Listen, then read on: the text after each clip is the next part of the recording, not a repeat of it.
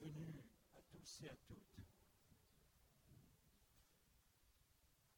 Tout nous pousse à chanter et célébrer le ressuscité. D'abord notre foi commune, notre temps, les dialogues multiples qui animent nos confessions, tout nous y pousse et c'est pourquoi nous sommes heureux d'être ici ce matin. On commencera à ce portail, je reprends ce qu'a dit Jean-Marie tout à l'heure, avec euh, l'Église protestante unie, et puis on se déplacera ensuite vers le portail sud, où c'est l'Église orthodoxe qui animera le temps de prière, puis on fera le tour par le chevet de la cathédrale jusqu'au portail nord, où l'Église anglicane poursuivra, et ensuite on entrera dans la cathédrale. On suivra tout simplement le lectionnaire qui sera devant nous.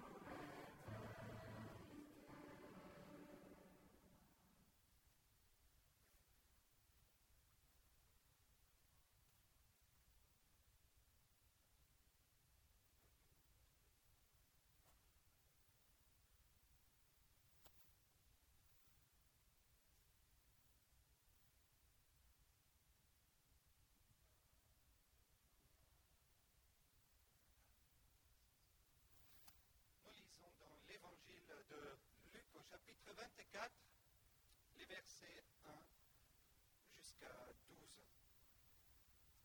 Le premier jour de la semaine, à la pointe de l'aurore, les femmes se rendirent au tombeau portant les aromates qu'elles avaient préparés. Elles trouvèrent la pierre roulée sur le coteau du tombeau. Elles entrèrent, mais ne trouvèrent pas le corps du désemparée. Voici que deux hommes se tinrent devant elle en habits éblouissants. Saisis de crainte, elles gardaient leur visage incliné vers le sol. Et leur dirent, Pourquoi cherchez-vous le vivant parmi les morts? Il n'est pas ici, il est ressuscité.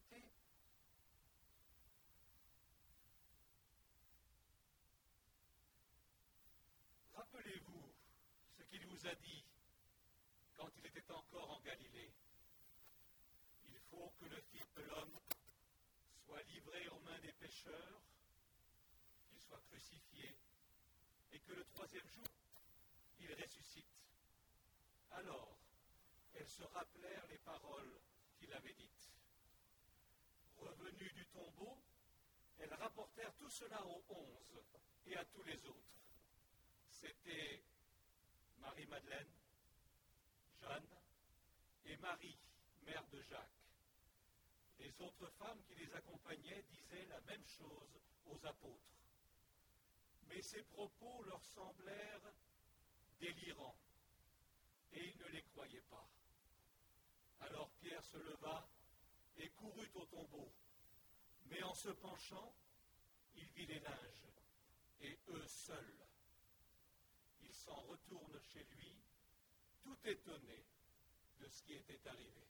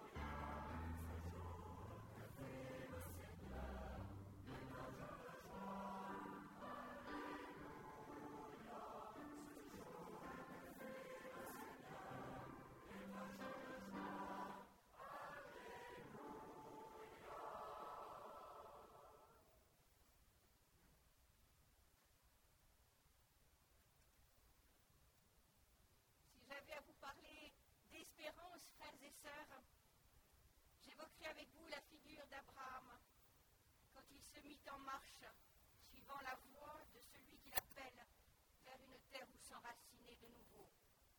Je vous parlerai de Moïse, le rescapé des eaux, et guide d'un peuple aveuglé par les larmes de l'esclavage, qui bientôt connaîtra les larmes joyeuses de la libération et du passage. Je vous parlerai aussi des prophètes imprudents, de leur colère, mais aussi de leurs attentes impatientes, forts des oracles du Seigneur. Mais ce matin, n'avons-nous pas rendez-vous avec l'espérance, de cette espérance folle qui nous parle d'allégresse et de joie, alors qu'il n'y a plus rien, semble-t-il, à espérer, quand il n'y a plus ni corps à pleurer, quand il n'y a plus de tombeau à vénérer, que le vide immense ce matin, Jean de la Bible, nous avons rendez-vous avec l'espérance, qui se dit dans l'étonnement, passe par la crainte et l'incompréhension. L'espérance qui nous traverse, l'espérance traversée par le tamis des sentiments qui nous saisissent quand nous ne pouvons saisir l'insaisissable. L'espérance de ce matin de Pâques se dit à la façon dont Dieu a choisi de nous saisir, en accomplissant par la résurrection de Jésus-Christ, notre Seigneur et notre Sauveur, l'improbable, l'étourdissante résurrection. Marie-Madeleine, Jeanne, Marie en seront les premières témoins. Elles seront les premiers jalons envoyés, les premiers disciples de l'évangile de Pâques. Frères et sœurs,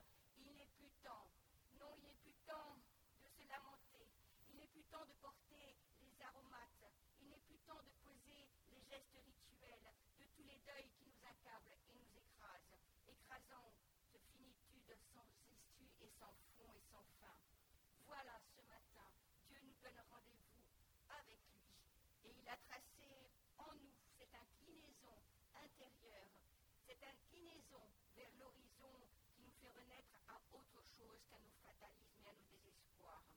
Ce matin, c'est l'espérance de la résurrection. Christ est ressuscité et cela est plus fort que la mort. Victoire du Christ sur la mort pour un matin de Pâques.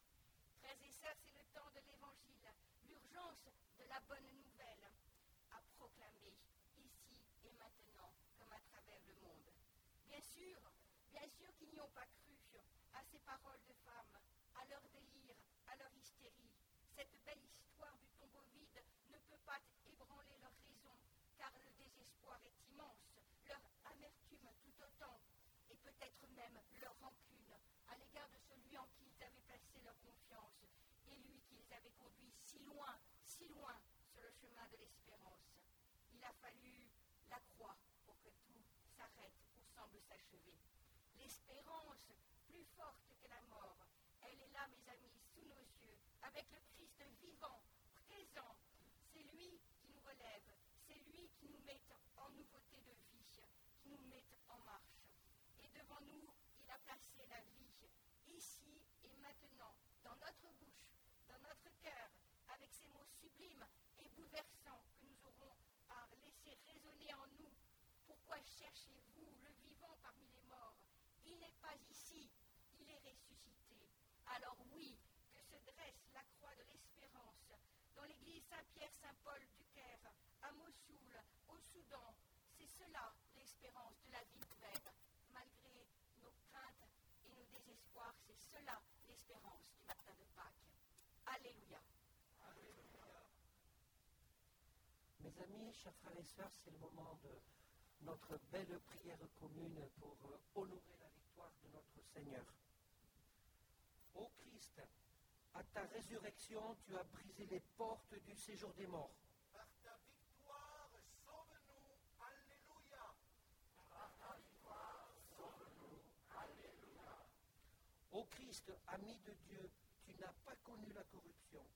Par ta victoire, sauve-nous. Alléluia.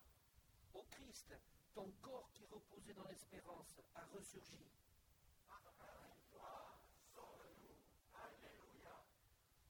Ô Christ, en passant de ce monde au Père, tu nous montres le chemin de la vie.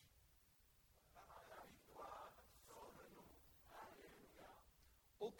Ton cœur exulte et ton âme est en fête. Par. Alléluia. Ô Christ, près de toi la plénitude, l'éternité de la joie.